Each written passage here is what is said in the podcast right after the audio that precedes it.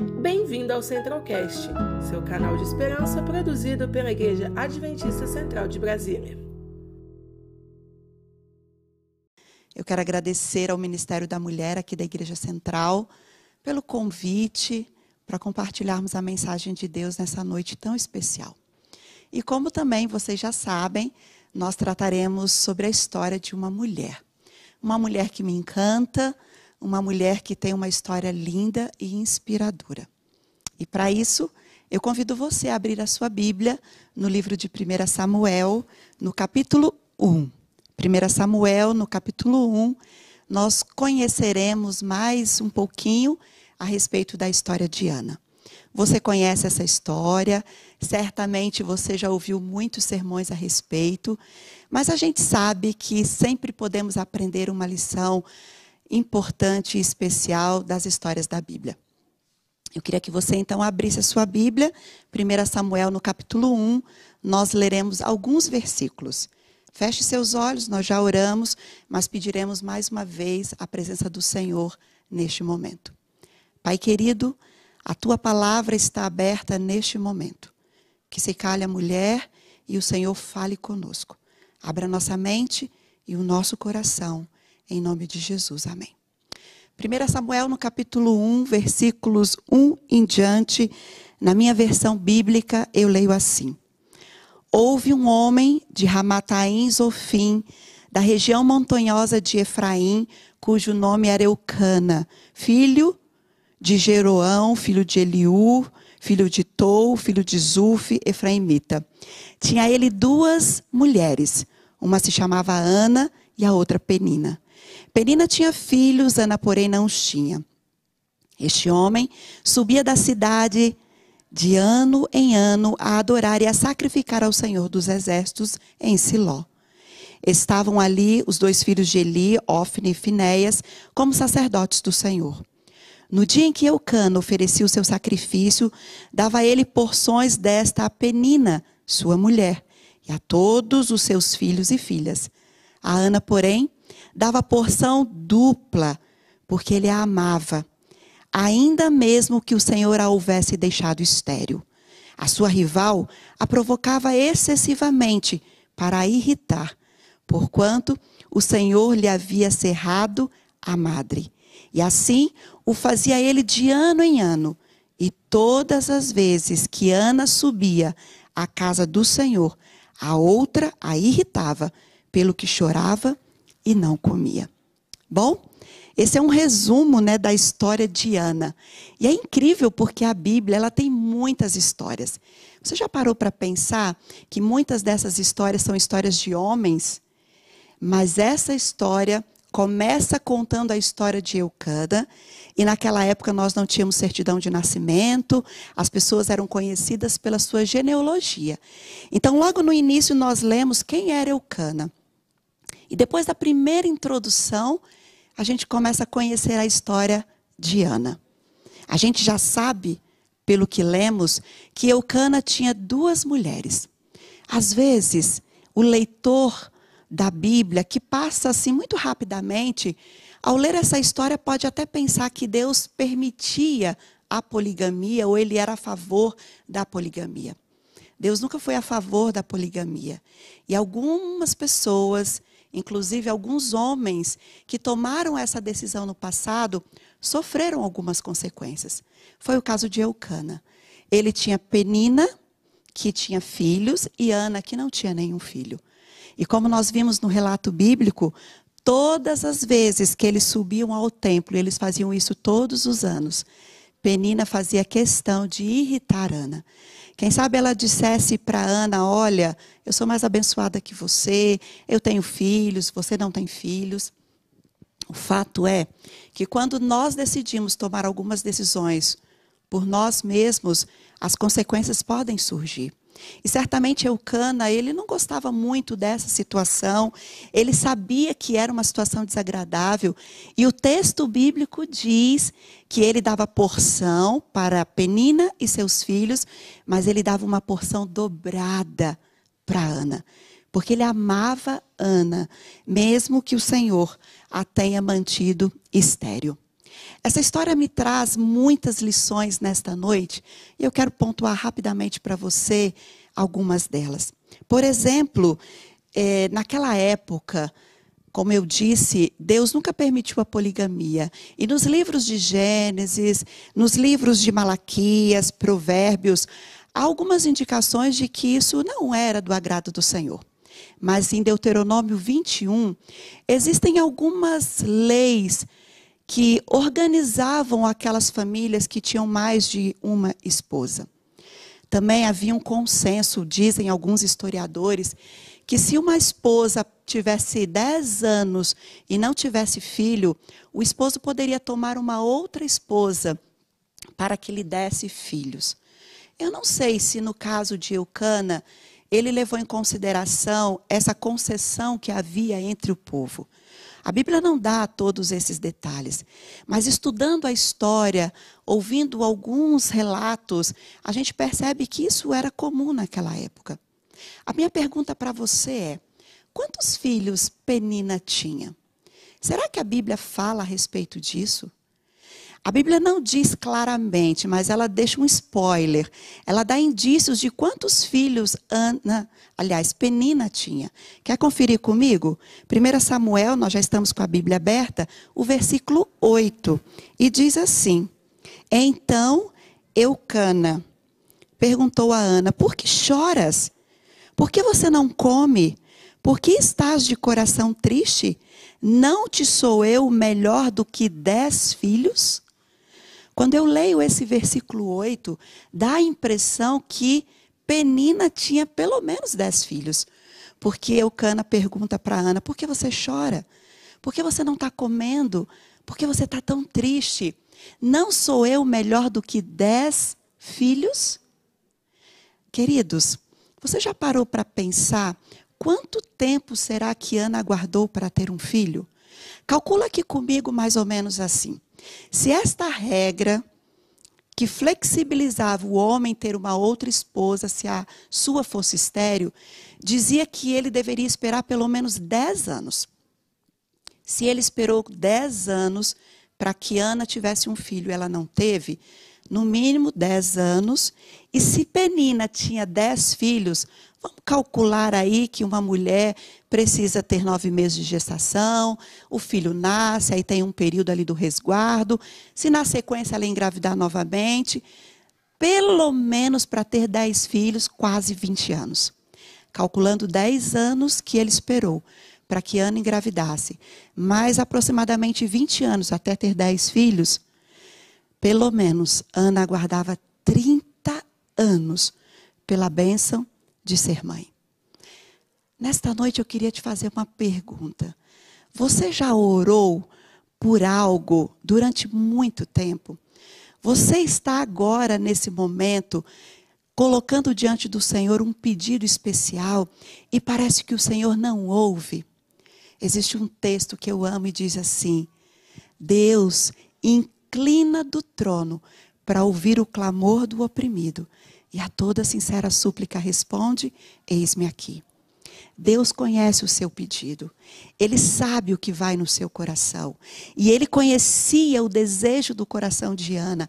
Ela esperou durante muitos anos e ela esperava receber a bênção de ter um filho. E na, na, história que nós lemos, vocês viram que ela estava sempre chorando, ela estava sempre angustiada. E essa é uma outra lição importante que eu gostaria de tirar para a gente nesta noite. E quando parece que a bênção não chega, e quando parece que falta a bênção, você já se sentiu assim? Você clama, espera e parece que aquilo que você tanto deseja não acontece. Enquanto eu me preparava para falar, eu dei uma olhadinha nos pedidos que vocês colocaram e eu percebi muita gente pedindo pelos filhos, pessoas que estão pedindo para que os filhos sejam livres das drogas, outros estão pedindo por um processo que está rolando na justiça. Quanto tempo você está aguardando uma bênção do Senhor? Ana, ela aguardava uma bênção. E em alguns momentos parecia que não havia solução. E por conta dessa demora Quem sabe Eucana tomou uma decisão. Olha, já que tanto tempo a gente não tem filho, eu vou arrumar uma outra pessoa para ter a alegria de ter os filhos correndo aqui pela casa. Uma outra lição importante que a gente pode tirar dessa história é quando a gente resolve receber a bênção do nosso jeito, nem sempre ela é completa. A gente precisa esperar no Senhor, porque a bênção do Senhor é muito maior do que a bênção que nós resolvemos encontrar por nossa própria conta. Ana estava aguardando e ela teve que esperar um pouco mais. A Bíblia também diz que Muitas vezes nós buscamos o Senhor e Ele diz: espera um pouquinho, no momento certo eu vou agir. Existe um outro texto que eu gosto muito e diz que Deus age exatamente quando dele precisamos. Não é nem antes e nem depois. É quando nós precisamos é que ele age. Talvez você esteja esperando um pouquinho e o silêncio de Deus te ensina uma lição muito especial. Talvez nessa noite, assim como Ana, a gente precisa desenvolver paciência, perseverança, contrição. E no momento certo, Deus certamente vai responder de acordo com a vontade dele, o nosso desejo e o nosso pedido. Uma outra lição importante dessa história de Ana que me encanta é que às vezes parece que Deus nega a bênção, mas na verdade ele está nos preparando para uma benção plena e completa. E a história tão extraordinária de Ana que você conhece muito bem. Ela estava no templo e a Bíblia diz que logo após eles terem comido e bebido, Ana foi ao templo mais uma vez orar. E ela se prostrou em oração. Ela entregou seu coração ao Senhor, ela chorou e disse: Senhor, eu queria tanto ter um filho. Naquele momento, passou por ali o sacerdote Eli. E ele, vendo toda aquela situação, falou: mulher, você não se envergonha de estar aqui embriagada? E de maneira muito humilde, Ana respondeu: Senhor, eu não bebi. Eu sou uma mulher de coração angustiado. Eu estou clamando ao Senhor por uma bênção. Quem sabe naquele momento ele olhou para Ana com misericórdia por ter feito um pré-julgamento e disse: Então, vai e o Senhor conceda a bênção que você pediu, a bênção do seu coração. E aí vem a parte mais linda da história, vem a parte extraordinária, porque Deus concedeu a Ana a oportunidade de ter um filho especial, Samuel. Mas, além disso, eu queria ainda pontuar algumas lições importantes desta história. Algumas pessoas, elas usam como desculpa pelo menos três coisas para não irem ao templo e não se achegarem ao Senhor em oração. A primeira coisa que as pessoas mais dizem para não irem, por exemplo, à igreja ou assistirem um culto como você está assistindo, ou até mesmo se prostrarem em oração, o primeiro motivo que eles dizem é: eu estou passando por muita provação, eu não vou buscar o Senhor. Ana passou por uma provação e foi exatamente aí que ela se prostrou para buscar ao Senhor. Será que eu falo para você nesta noite que está vivendo um momento difícil na sua vida? Por conta da pandemia, talvez você tenha perdido o emprego, ou talvez esteja enfrentando uma dificuldade emocional, espiritual, familiar. Talvez você esteja vivendo a maior prova da sua vida. É exatamente nesse momento que você deve buscar ao Senhor, que você deve se colocar no braço do Pai, porque Ele está disposto a te acolher. Eu já passei por muitas dificuldades na minha vida. Eu me lembro, por exemplo, quando eu estava estudando ainda, fazendo pedagogia, eu não tinha condições de pagar a escola, e eu me lembro, naquela época, muito tempo atrás, quando você não pagava a escola, você não podia entrar para fazer prova. Isso aconteceu há muito tempo atrás, hoje é diferente. E eu me lembro que eu estava devendo em torno de 300 reais, hoje muito pouco. Mas naquela época eu não tinha esse dinheiro. E eu me ajoelhei e falei: Senhor, tem misericórdia de mim. Minha família é paupérrima. Minha mãe não tem condições nenhuma de me enviar um real. Me ajuda. Eu terminei a oração e fui para a escola. Quando eu cheguei na faculdade, o telefone tocou da monitoria, porque não tinha celular. E era a monitora dizendo que eu estava recebendo uma ligação do Rio de Janeiro. Quando eu atendi, era um líder de comportagem me dizendo: Luciana, nós fizemos o seu acerto, eu fui comportora, que é vender livros para pagar a escola. E eu vendia livros nas férias, e ele disse: Nós fizemos o seu acerto, e eu esqueci de depositar para você 500 reais. Eu nem acreditei. Como aqueles dinheiro surgiu? Eu tenho certeza que foi a oração e Deus respondeu.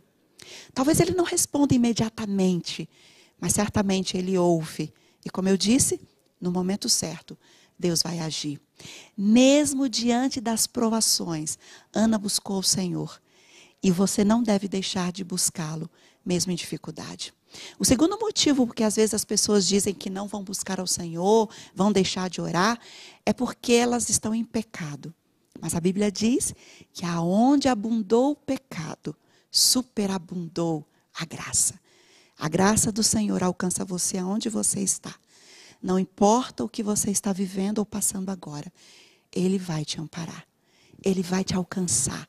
Porque graça não se explica, simplesmente se aceita. E o perdão de Deus pode te alcançar.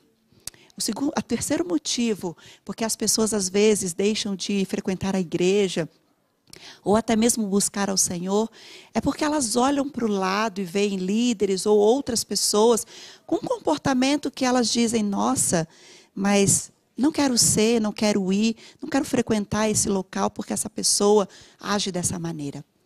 Vocês sabem que tanto Ofne como Finéia, Finéias, eles eram filhos do sacerdote Eli, mas a Bíblia mesmo diz que eles não tinham um comportamento muito adequado.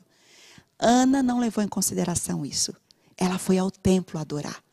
A despeito de quem estava ali ministrando, ela tinha um coração entregue ao Senhor. Não se preocupe com as circunstâncias, se preocupe em buscar a Deus e certamente Ele vai abençoar a sua vida.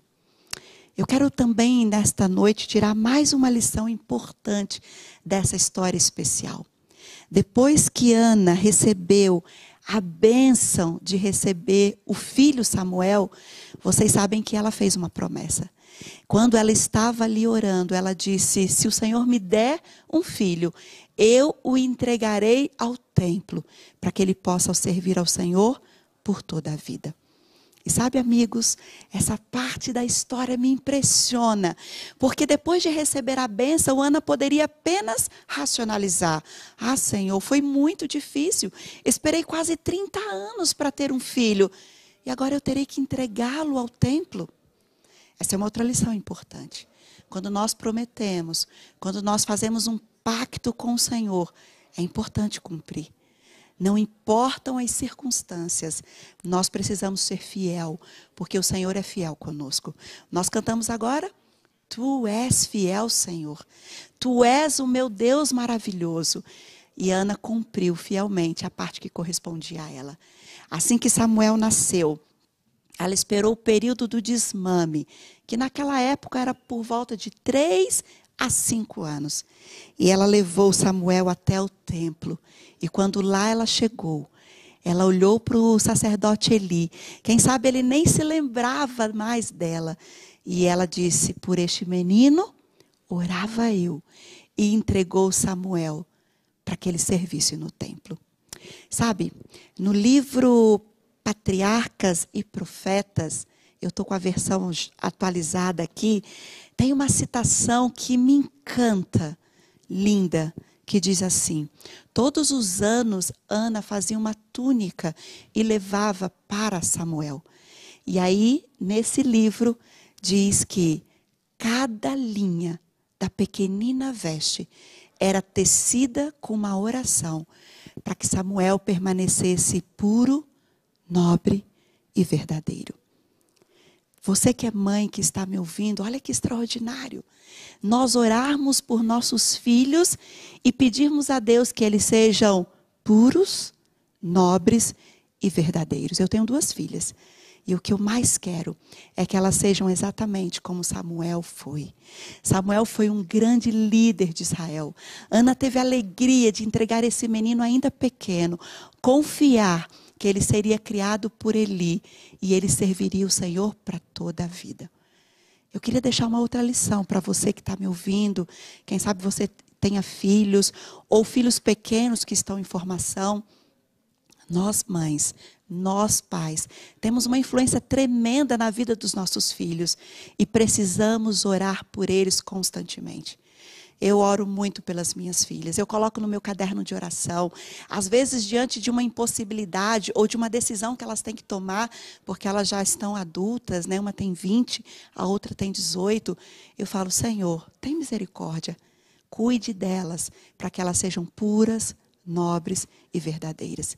Assim como Ana, nós precisamos orar para que os nossos filhos estejam todos os dias no altar do Senhor.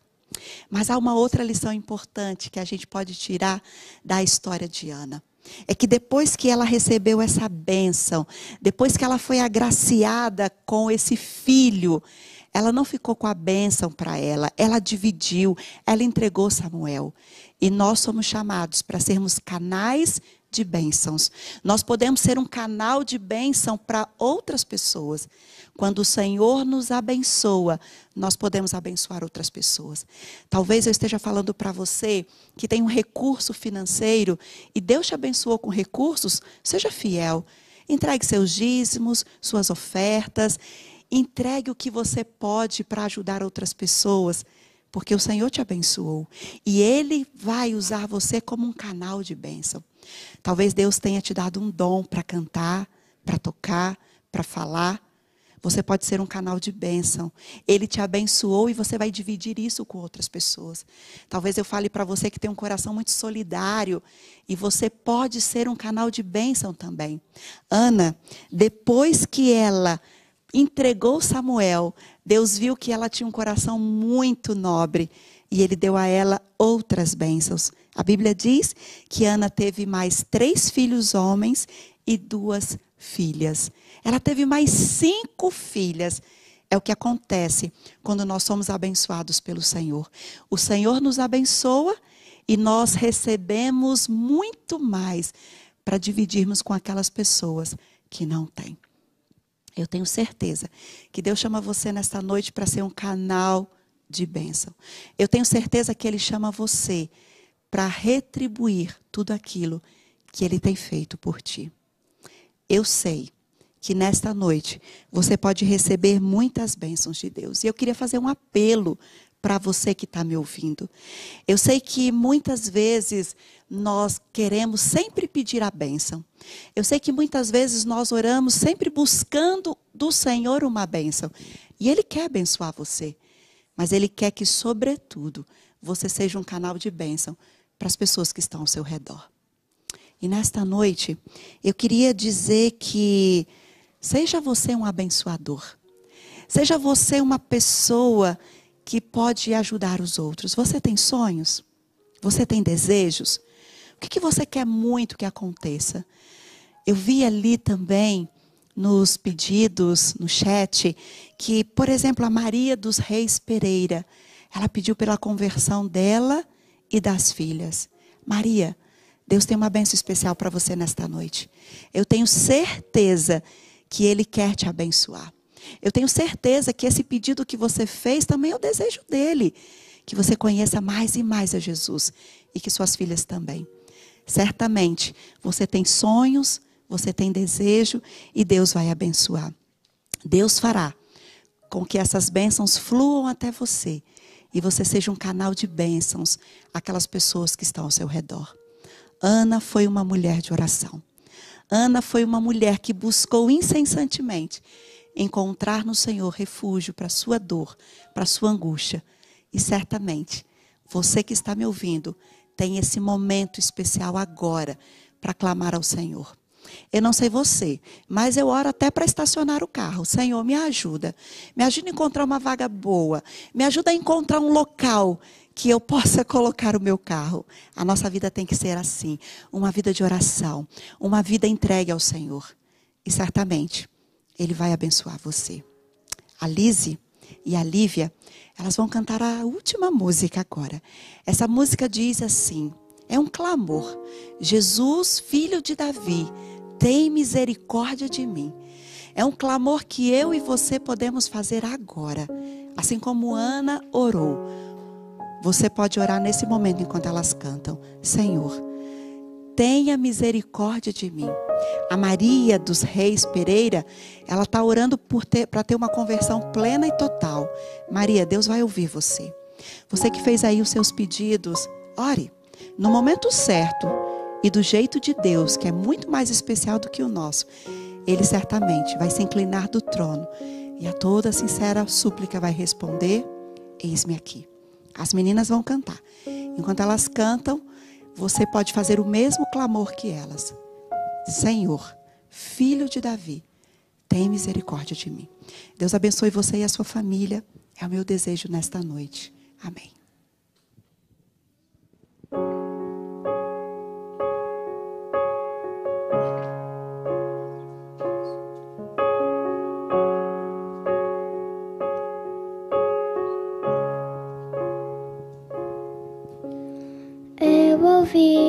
Que Cristo está passando. Me disseram que Ele faz milagres.